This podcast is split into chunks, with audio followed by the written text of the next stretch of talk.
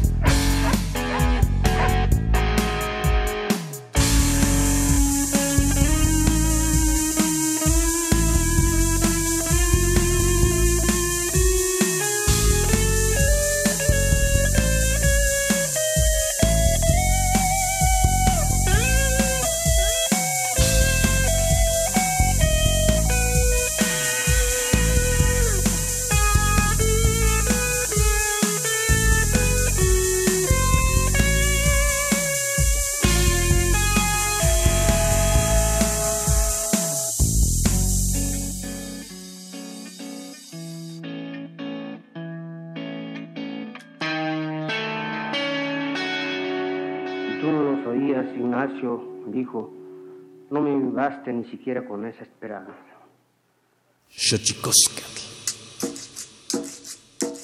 El collar de flores comienza a hilarse. Es momento de ir a lo profundo. Radio UNAM presenta Xochicóscatl, collar de flores, con Mardonio Carballo. Hacemos revista del México profundo.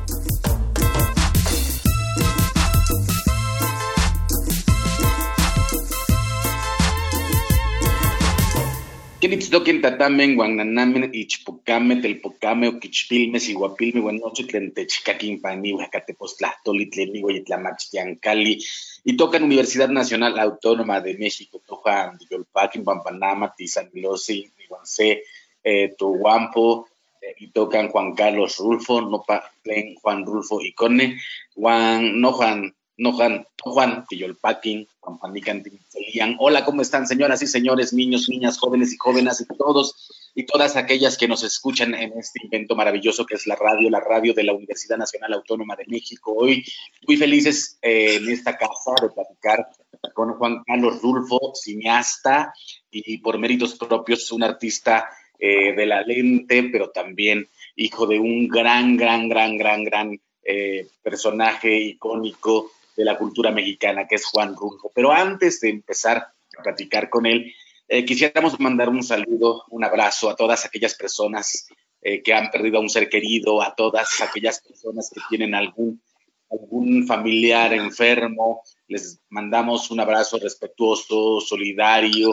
Sabemos que quizá un abrazo no pueda ser eh, demasiado ni curar una pena, pero con todo respeto mandamos un abrazo a todas las personas.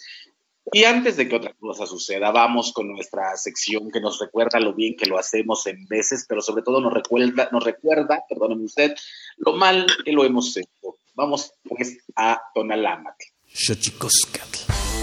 Tonalámatl o la ignota efeméride.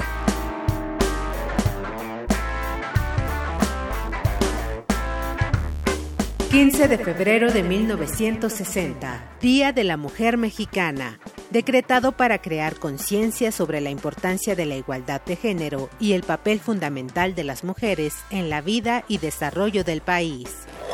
16 de febrero de 2005. Entra en vigor el Protocolo de Kioto, convenio mundial decretado en busca de reducir la emisión de gases para el efecto invernadero, que contribuye al calentamiento global del planeta.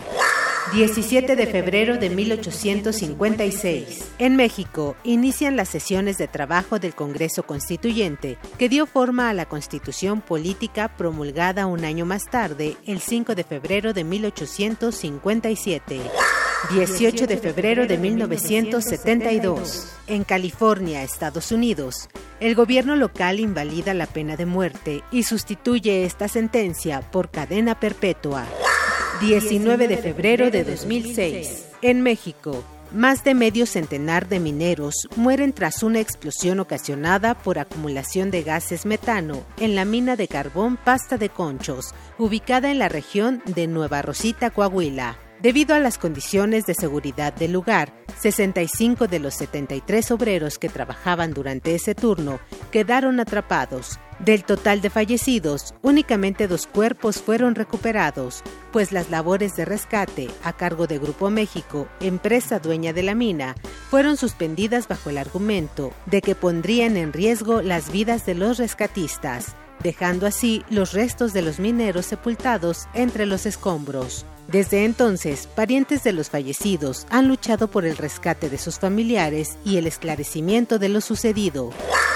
20 de febrero de 2007, Día Mundial de la Justicia Social, instaurado para apoyar la erradicación de la pobreza y promoción del empleo, la igualdad de género y el acceso al bienestar social y la justicia.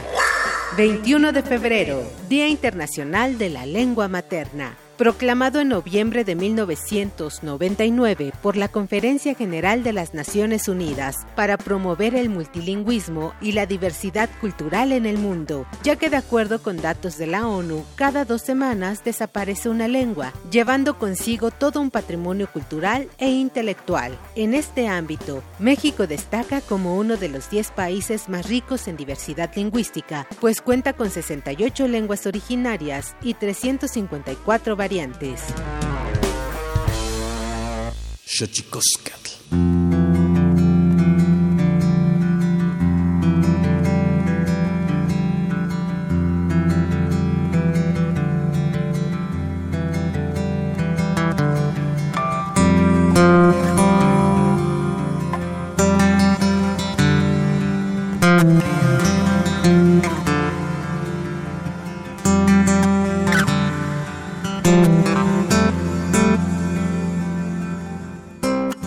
Como ya les decía, está con nosotros Juan Carlos Rulfo, eh, porque hace poco me encontré en Amazon una serie documental para la cual me había invitado hace algunos años y me, encantó saber que 100 años con Juan Rulfo está en una de las plataformas digitales eh, con más eh, con más arrastre en este mundo digital en estos tiempos pandémicos y bueno, eh, qué, maravilla tener con nosotros a Juan Carlos Rulfo para hablar de esta de esta serie documental 100 años con Juan Rulfo, que ya está en Prime Video. Juan Carlos Rulfo, amigo, ¿cómo estás, querido? Muy bien, muchas gracias, Mardonio. Aquí encantado de escucharte y gracias por la introducción y qué bonitas palabras.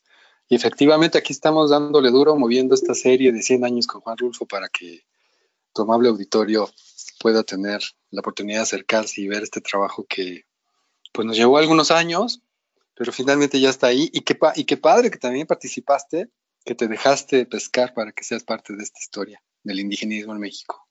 Pues mira, qué, qué, maravilla este, tenerte en este programa. Te digo que el otro día navegando en estos días pandémicos me encontré eh, esta serie documental 100 años con Juan Rulfo, que dice así, homenajeado mundialmente, ganador de múltiples reconocimientos por una obra considerada cumbre en la literatura universal. Juan Rulfo permanece como un personaje misterioso y poco conocido eh, su retiro temprano, su discreción y sencillez, así como el hecho de que no volvió a publicar, han creado una leyenda que intriga a más de uno. ¿Quién fue Juan Rulfo?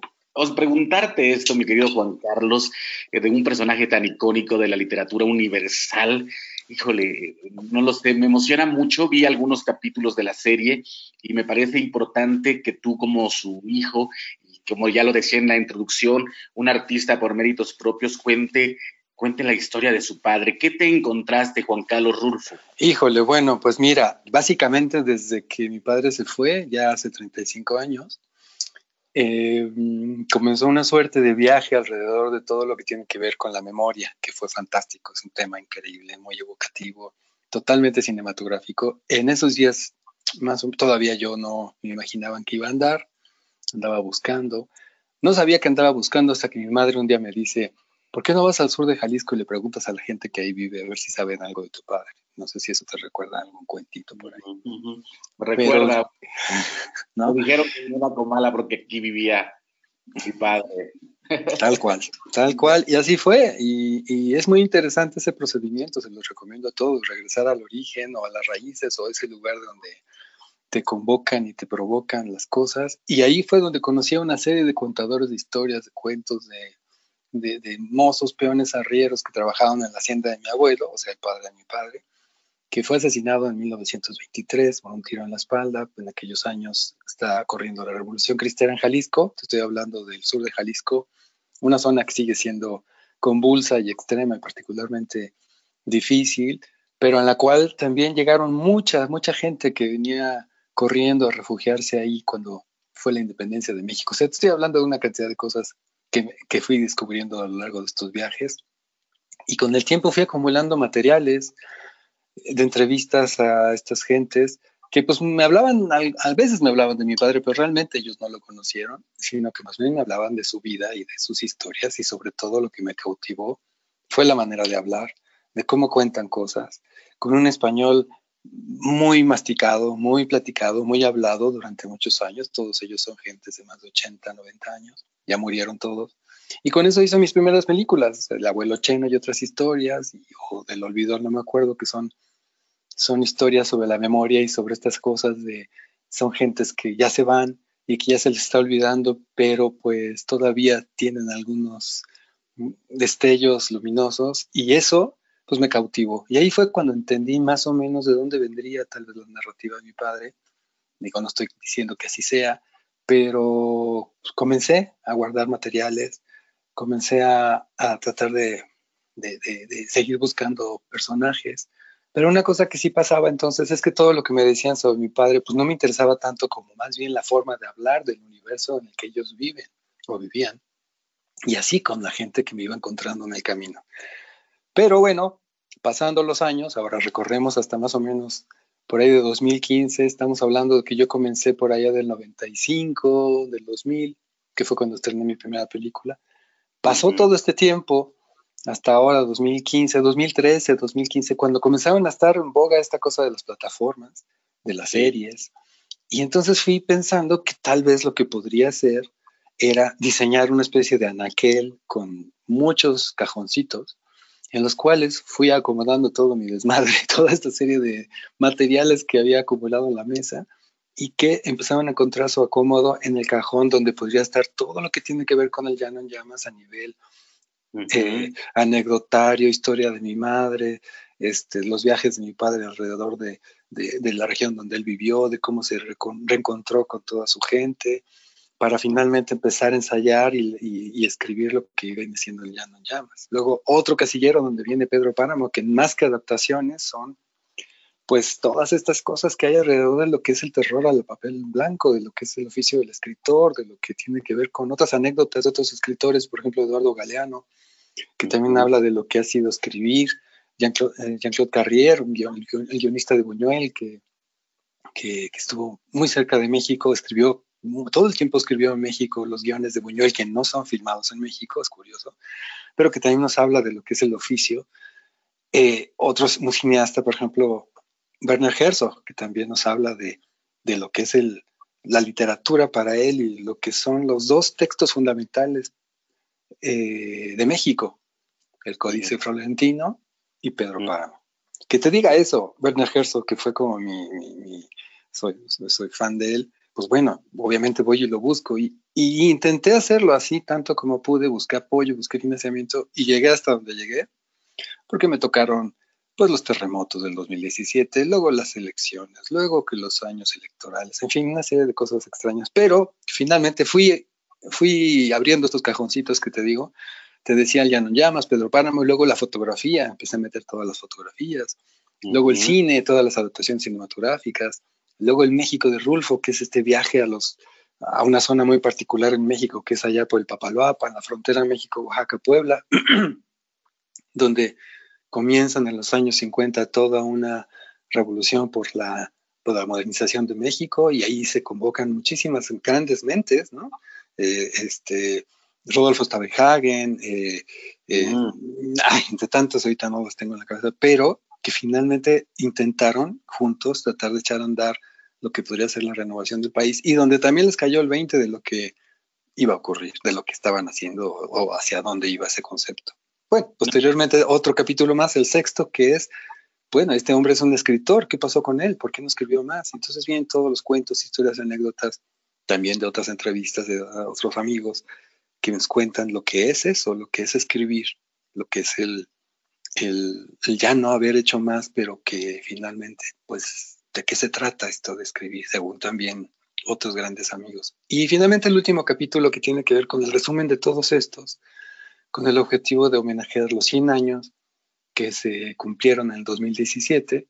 Y entonces fue más o menos desde el 2003 hasta el 2017 que logré conjugar todos estos materiales y ahora por fin, ahora en el 2020-2021, están ahora frente a ustedes con muchas ganas de escuchar sus comentarios y seguiré promocionándolo y la idea es que esté en todas partes tanto como pueda y seguiré haciendo capítulos porque por otro lado deja decirte que, que es muy emocionante ver cómo pues no solamente la obra del Llano en Llamas y el Pedro Páramo evocan y convocan a todas estas iniciativas, sino la visión que hay alrededor del mundo mexicano y de lo que es la cultura en México en general. En, unos en estos momentos que vivimos, eh, resplandece y, evoca muchísima intención y atención a lo que nos está pasando. Entonces, seguiré trabajando en ese sentido. Más o menos eh, por ahí va la cosa. Pues qué, qué, maravilla escuchar a Juan Carlos Rulfo aquí en Chicosca, el collar de flores. Efectivamente, el, el capítulo 5, el capítulo 5, eh, donde habla sobre los pueblos indígenas. Para quien no lo sepa, el maestro Juan Rulfo estuvo en algún momento en el Instituto Nacional Indigenista, si no mal recuerdo, ¿verdad, Juan Carlos? Correcto, sí. O sea, sí, retratar, retratar, al mundo indígena desde la pluma y la visión de un escritor de la talla de Juan Rulfo, que tú eh, pones en esta pantalla en estas múltiples pantallas, porque ahora las pantallas se multiplican a través de esta serie. El ojo de Juan Rulfo al mundo indígena, ¿cómo te, cómo te descubres aquí? ¿Cómo lo descubres ahí en este terreno? Mira, qué bueno que lo preguntas de esa manera. Curiosamente, toda mi vida había estado eh, cerca de este mundo, de este universo, porque yo nací en, los, en 1964 y desde entonces, precisamente por, por todo el trabajo que había hecho mi padre en la cuenca del Papaloapan, había sido invitado a trabajar como fotógrafo para documentar cómo había sido, cómo estaba siendo el desplazamiento de todas las comunidades de una región que, como les decía, había sido azotada por las inundaciones del Papaloapan y en ese sentido el gobierno decidió inundar finalmente toda una región enorme, una zona que ahora se llama Mil Islas, y volver a una presa, una presa hidroeléctrica. Para eso tuvieron que desplazar y mover a una cantidad enorme de gentes, fueron más o menos 400 comunidades, 400 pueblos que estaban ahí, eh, y, mi padre empezó a documentar lo que eran las, danzas y las manifestaciones culturales de algunos de estos lugares. Ahí conoció también a pues, múltiples personas, pero entre ellas a Salomón Nahmat, que también fue parte de todo este asunto, y él eh, estaba en ese momento haciendo su tesis sobre la Mixteca. Eh, tiempo después, mi padre es convocado a trabajar en el Instituto Nacional Indigenista, que es cuando yo nací, en el 64, y de ahí hasta el final, hasta el 86.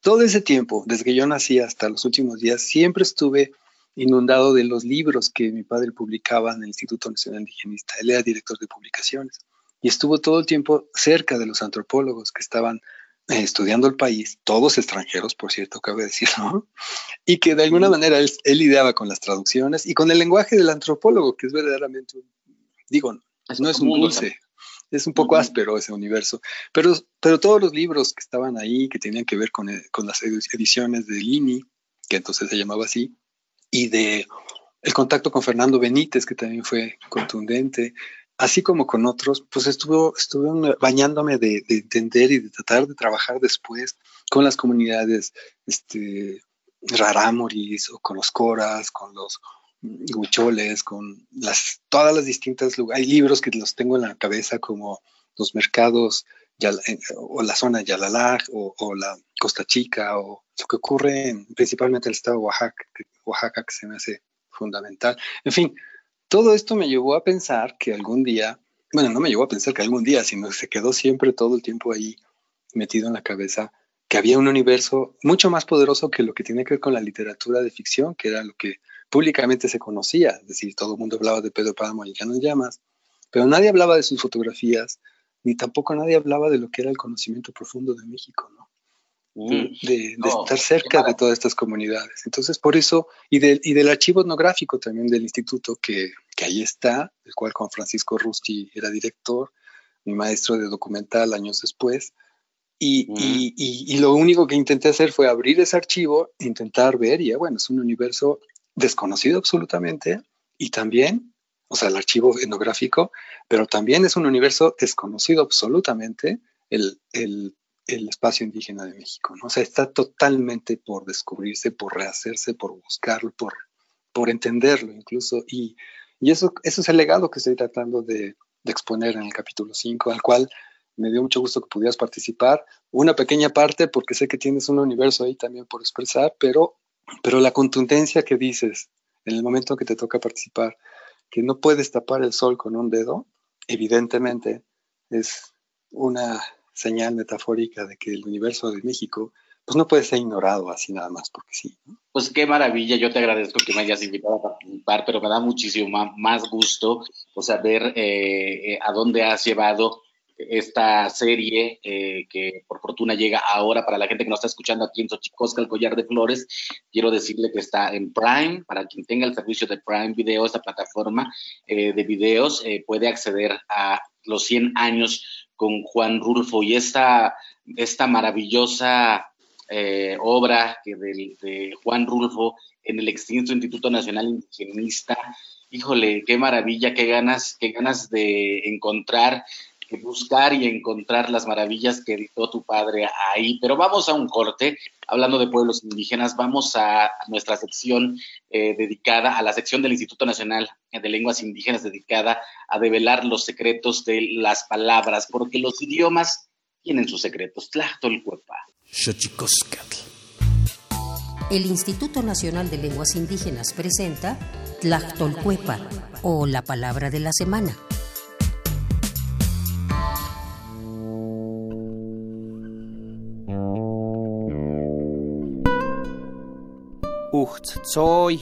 Es una palabra de origen mije que se refiere a las plantas medicinales que cumplen una función muy importante dentro de esta cultura, pues con sus nutrientes ayudan a curar a las personas. Por ejemplo, el dolor de cabeza se cura con las flores de campana o el dolor de estómago con el té de ruda. El término es un sustantivo que proviene de la variante lingüística mije alta del estado de Oaxaca, que a su vez forma parte de la familia lingüística mijezoque.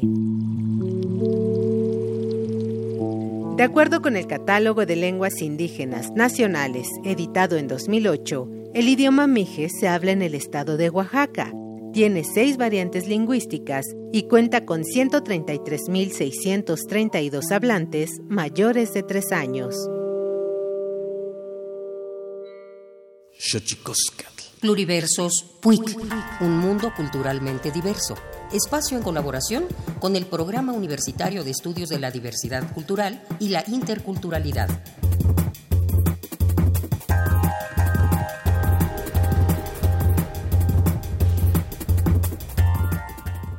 Si se piensa que la labor con las culturas originarias y sus lenguas no es una trinchera de lucha, entonces no se tiene idea del problema social.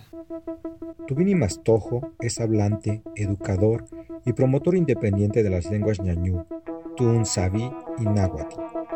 Bajo la iniciativa Mastojo, Lenguas Originarias, realiza tareas de documentación, preservación y difusión de las lenguas indígenas y sobre todo genera una reflexión crítica de lo que debería significar hablar una lengua originaria en estos días. Deberían significar rebeldía, deberían significar autonomía, deberían significar pensamiento crítico descolonizado, deberían significar posturas políticas concretas, deberían significar trincheras claras de lucha social, deberían significar dignidad, deberían dejar de significar indígena. Bajo su óptica, el enfoque adoptado por el gobierno mexicano ha originado un indigenismo oficialista, sumiso y dependiente a los apoyos del régimen, en el que la autorreflexión crítica desde los propios pueblos originarios en muchos casos no existe o es mínimo. Estamos llenos de artistas, sopranos, raperos, actores, poetas, caciques, sacerdotes, políticos y académicos indígenas que buscan becas para publicar libros, ganar premios, ganar una plaza, tener un puesto en el gobierno o en las instituciones. Prefieren antes ser indígenas sometidos que generar surcos de acción tangible. En un país donde la población indígena supera los 12 millones de habitantes, Mastojo se pregunta, ¿en qué momento se encuentran esas voces? ¿Qué papel activo deben asumir los mexicanos originarios? ¿Qué hacer para dar vuelta a este ventriloquismo indígena, indigente, indigno? Descolonizar el pensamiento como acto de disidencia real, ejercer el permanente cuestionamiento de la totalidad, emerger la capacidad de crear desde la lengua originaria, desde su pensamiento, con postura crítica y ruptura ideológica. Tubini Mastojo se despide con una frase en su lengua materna, ñañú, como un pensamiento que espera llegar a cada uno de nuestros radioescuchas. La palabra es de quien la manifiesta.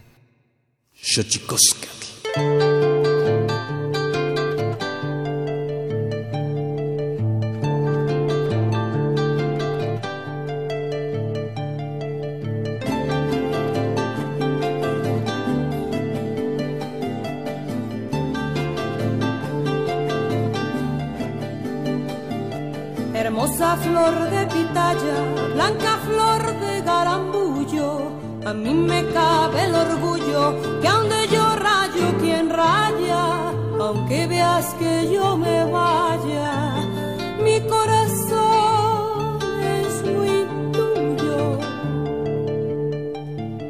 El pájaro carpintero para trabajar se agacha, de que encuentra su agujero hasta el pico le retacha. También yo soy carpintero cuando estoy con mi muchacha.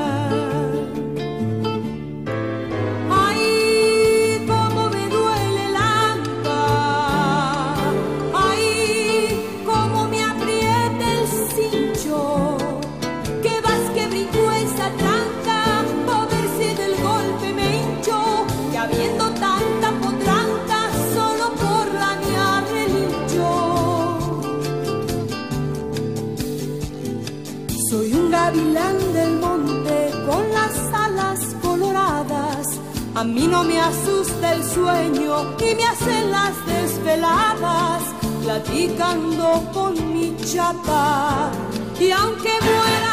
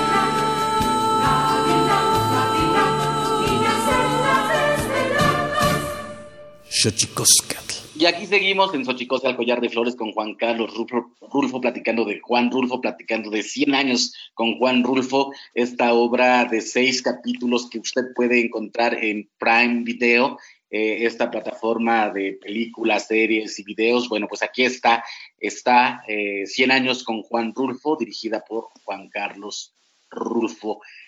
Amigo, es, sin duda esto que decía al final del bloque anterior, conocer la obra de tu padre como editor de libros en el Instituto Nacional Ingenista, qué maravilla y, yo pienso que es una de las cosas que se han, se han olvidado, pero que sin duda retratan el mundo eh, de la ficción, de la narrativa de tu padre, muy claramente impregnado de estos mundos, como tú decías, ¿no? Con estos castellanos. Yo recuerdo a una de mis hermanas, Juan Carlos, que dijo, es que Juan Rulfo es como si fuera mi tío. Habla como si fuera mi tío.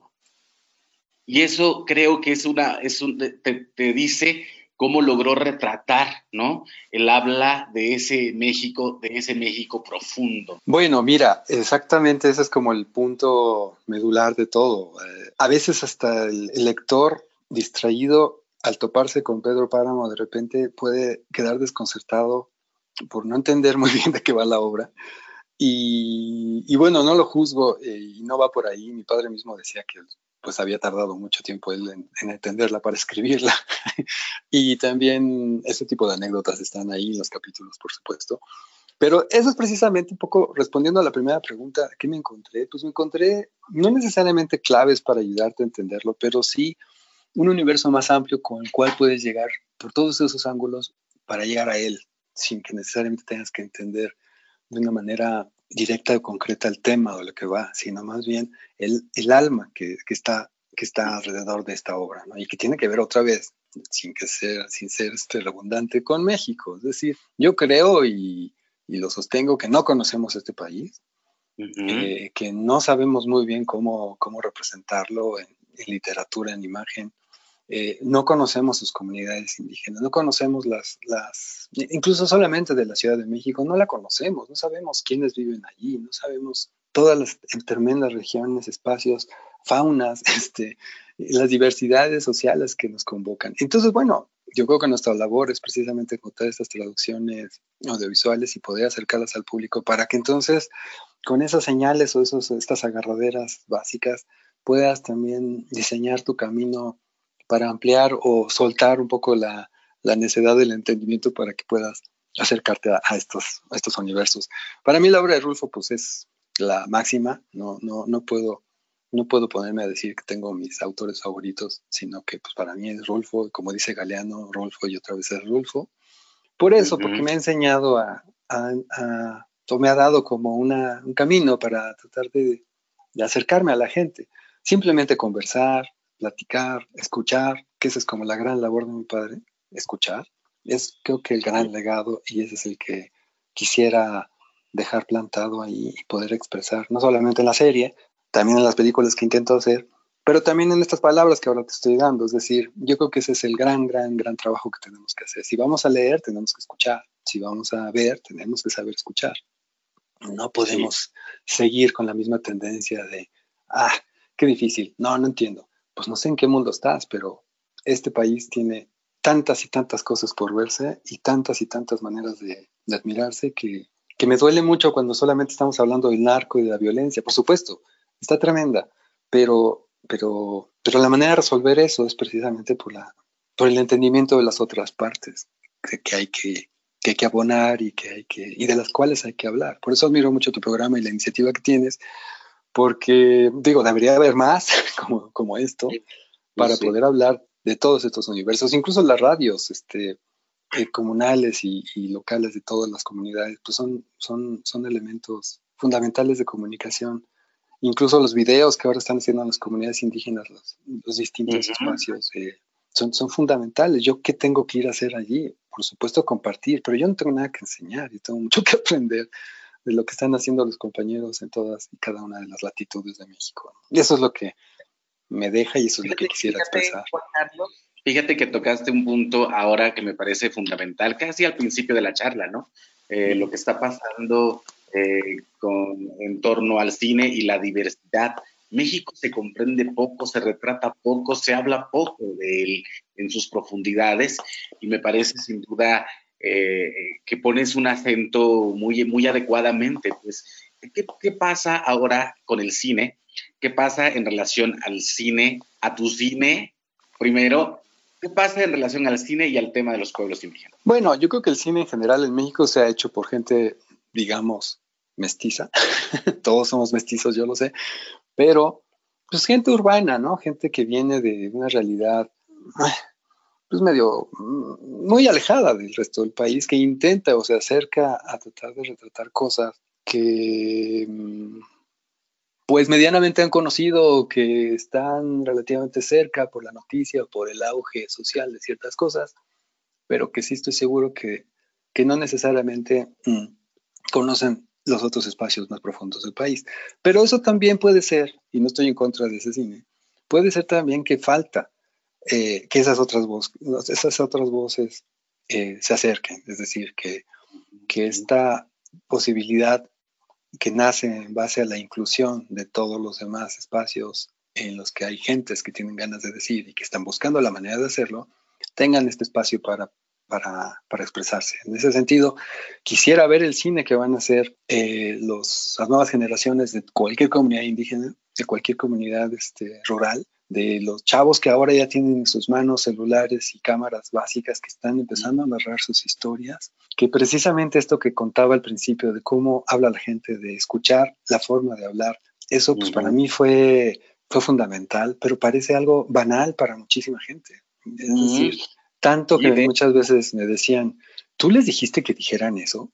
Como diciendo, no, no creen que sea capaz la gente de expresarse de la manera que se expresa, que es muchísimo más rica y profunda que el común estudiado político de este país, que es verdaderamente aberrante, estúpido y que de alguna forma uno dice, ¿cómo es posible que los políticos de este país sean los que son o han sido los que han sido? ¿no? ¿De dónde salieron? ¿Por qué la carrera de la política finalmente en esa carrera acaban eh, estando los que están? O sea, yo creo y quiero pensar que hay gente mucho más valiosa que está ahí pero finalmente creo que estamos apenas en el umbral de poder recibir todos estos este, mensajes de todo un grupo de gente que no ha tenido acceso a, la exposición pública. Y en ese sentido el arte, el cine es uno de los más complejos porque es costoso, pero el arte en general yo creo que tiene esa posibilidad de, abrir las puertas de expresión de muchísimos espacios sociales, ¿no? Y en ese sentido, por ejemplo, el maestro Toledo tuvo una suerte de poderse expresar y poder representar sus,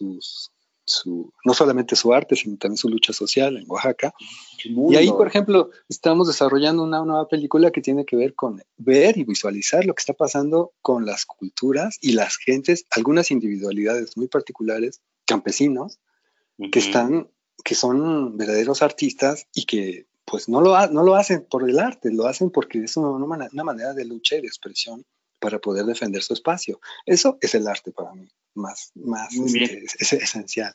Y bueno, yo creo que ahí viene esa generación. Está increíble, efectivamente, como bien dices, digamos que este acceso a cámaras digitales seguramente traerá consigo una generación nueva. Habrá que ver efectivamente, como bien lo pone sobre la mesa, eh, qué, empieza a ocurrir a partir de eso. Pero ahora estás presentando eh, eh, esta serie documental integrada por seis capítulos, 100 años con Juan Rulfo, pero más allá, mi querido Juan Carlos, ¿qué estás planeando para el cine? Tienes una carrera que a mí hay cosas que hay cosas que me encantan de las que has hecho mucho y, ¿qué viene? ¿Qué viene para ti después de esto? Bueno, también tengo que sacar el anuncio de que en Netflix también está una película que en la cual también te, entrevisté alguna vez, no saliste, pero pues porque no tenías mucho que ver, lo siento, que se llama Lorena, la de pies ligeros, que también tiene un poco que ver con esta con este, este, este, estas ganas de acercarme a las comunidades y tratar de representarlas de alguna otra forma, que no sea estrictamente el estado etnográfico del estudio con lupa de vamos a ver qué sucede con estos seres extraños, no, sino de acercarse a la vida más común y corriente y vital de todos estos universos. Eso me interesa mucho y Lorena es un, un pequeño rasguño. Acabo de terminar otra película que se llama Érase una vez, una especie de empuje y de ganas de decir muchas cosas de las danzas y de los bailes y de la poesía campesina, de los voladores de Papancha, de los diablos de la Costa Chica. Mm. Y ahorita estoy precisamente terminando una película sobre la pandemia, que se nació solita, nació en medio del mayo del año pasado, justo cuando estábamos en aquel pico de entonces, porque ahora estamos en el pico de acá, pero que tiene que ver con la comunicación, la comunicación más básica y, pura, que es la que existe entre una familia y un paciente internado en un hospital del cual has perdido completa comunicación por el hecho de estar contagiado y del cual no puedes saber nada. Eso creo que es una de las principales pandemias, la pandemia de la comunicación y del aislamiento, lo cual hace que, pues de alguna manera, estamos otra vez asustados, apanicados, relativamente con justa razón, pero no de esa manera, no de esa manera. Creo que es cuando más tenemos que juntarnos, unirnos y acercarnos. Y esta película de lo que trata es de los mensajes de las cartas que la gente envía a su paciente a través del apoyo de los enfermeros, de una clínica en particular, y estas cartas se vuelven videodiarios, hechos también por las familias y por el enfermero, y es eso, es una suerte de, de conversaciones entre la gente, entre sus pacientes y los enfermeros, en donde pues, nos damos cuenta de, lo básico que es la vida, es el amor, es la reunión, es la palabra, es el acercamiento, el descubrir dónde está lo que realmente importa en la vida. Y que esta pandemia creo que es una de las cosas que nos viene a demostrar, dónde debemos estar y qué debemos hacer. Ya está casi la película, de hecho estamos ahorita apostando algunos apoyos de, las, este, de los que hay para poderla terminar y esperemos que, que te dé lata próximamente para poder hablar de ella. Se llama hasta ahorita Cartas a Distancia. Hay algunos links de un avance que hice por ahí de octubre eh, en la ah. web que se puede ver. Y pues es una película que no, no se trata de ser amarillista ni de estar en, el, en la truculencia de lo que es el desastre que tú puede causar, sino más bien de, acercarnos y comunicar a la familia. Mm. Pues qué maravilla, este, mi querido Juan Carlos Rulfo. Para la gente que nos está escuchando aquí en Xochicosca, el collar de flores en el 96.1 de Radio UNAM, no se pierda esta serie, 100 años con Juan Rulfo, está integrada por seis eh, capítulos, usted lo puede ver en esta plataforma eh, que se llama Prime Video, pero también está Lorena, se llama Lorena. ¿Cómo se llama la, película de Lorena? Lorena, la de pies ligeros. Lorena, la de pies ligeros, está también en Netflix. Ambas, bueno, esta serie documental y la película son de Juan Carlos Rulfo, eh, explorando uno de los temas pues que a mí me parecen más nodales de un país como México, que es la diversidad como bien dices, querido Juan Carlos, poco vista, poco explorada y, celebro en verdad que estés haciendo esto eh, porque este país necesita mirarse un poquito más el ombligo y eso creo que el cine, como bien lo decías, el arte, sin duda es una posibilidad, son una posibilidad de que esto pueda ocurrir. Así que felicitaciones, mi querido Juan Carlos. Queridísimo, muchas gracias y como te dije, te seguiré dando lata y espero que que me sigas tendiendo la mano porque te la voy a tomar todita. Hombre, yo feliz, feliz de, poder abrir estos espacios, estos micrófonos de la radio de la Universidad Pública de México, de la UNAM, ¿no? Eh, a, proyectos tan interesantes como este, que sin duda, eh, pues nos muestran una, nos muestran ese otro México del cual me parece fundamental hablar. Así es, así es, y qué bueno que lo subrayas. Muchas gracias. no me queda más, querido amigo, que darte las gracias. Y, voy a mirar con más atención. Vi algunos capítulos, no todos, pero voy a verlos todos y te voy a hacer llegar mis comentarios y esperemos que la gente también haga sus comentarios para el maestro Juan Carlos Rulfo sobre esta serie 100 años de Juan Rulfo. Vine a Comala porque me dijeron que aquí vivía mi padre, un tal Pedro Páramo. Eso se nos ha tatuado, creo, en el imaginario de una, de varias generaciones de personas que nos dedicamos eh, al discurso, a la palabra, en muchas de sus acepciones, mi querido Juan Carlos. A ver, ¿cómo lo dirías en, en tu manera de decirlo? ¿Eh? ¿Eh? ¿Cómo dirías, vine a Comala porque me dijeron que acá vivía mi padre? A ver, a ver. Vine a Comala porque me dijeron que aquí vivía mi padre, un tal Pedro Páramo. Igualaji ni Comala, Pampanichilisque, ni can muchantisto notan y tocan Pedro Páramo en náhuatl. Eso, muy bien. Gracias. Una, te mando un abrazo, mi querido Juan Carlos Rulfo. Estamos en Xochicosca, el collar de flores. Vamos a nuestra sección dedicada a los libros. Más libros al rostro, lo que es lo mismo, más amoch, menos face. Xochicosca. Más libros al rostro, o lo que es lo mismo, más amoch, menos face. Espacio en colaboración con el Instituto Nacional de Antropología e Historia.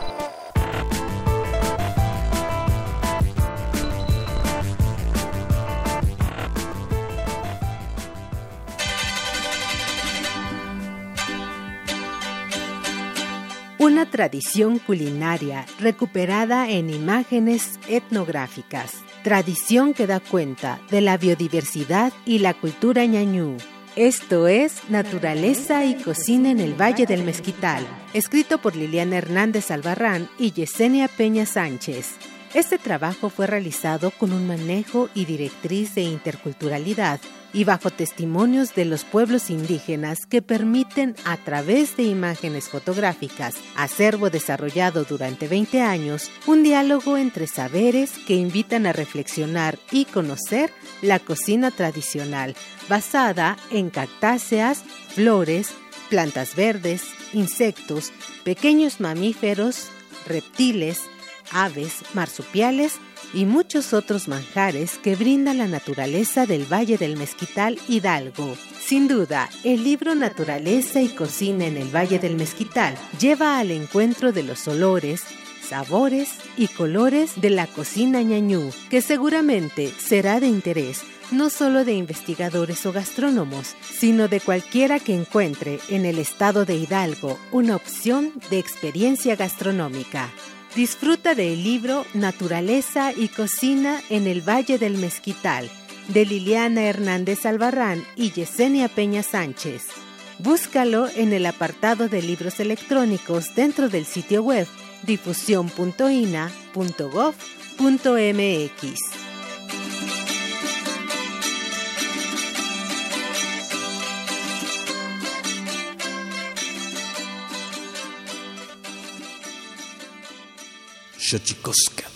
Conocer México desde distintos ángulos, desde distintas miradas. Vea la serie, vale la pena.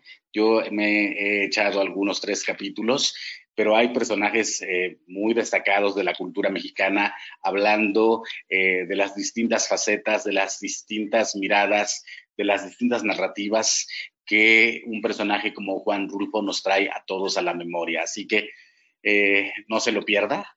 100 años de Juan Rulfo está en Prime Video. Y nosotros nos escuchamos la próxima semana. Tlaxcamatimia, Pinumela, Guampanchi, Cuellitonati, Xixcahuamacue, Poni, Motla, Toli.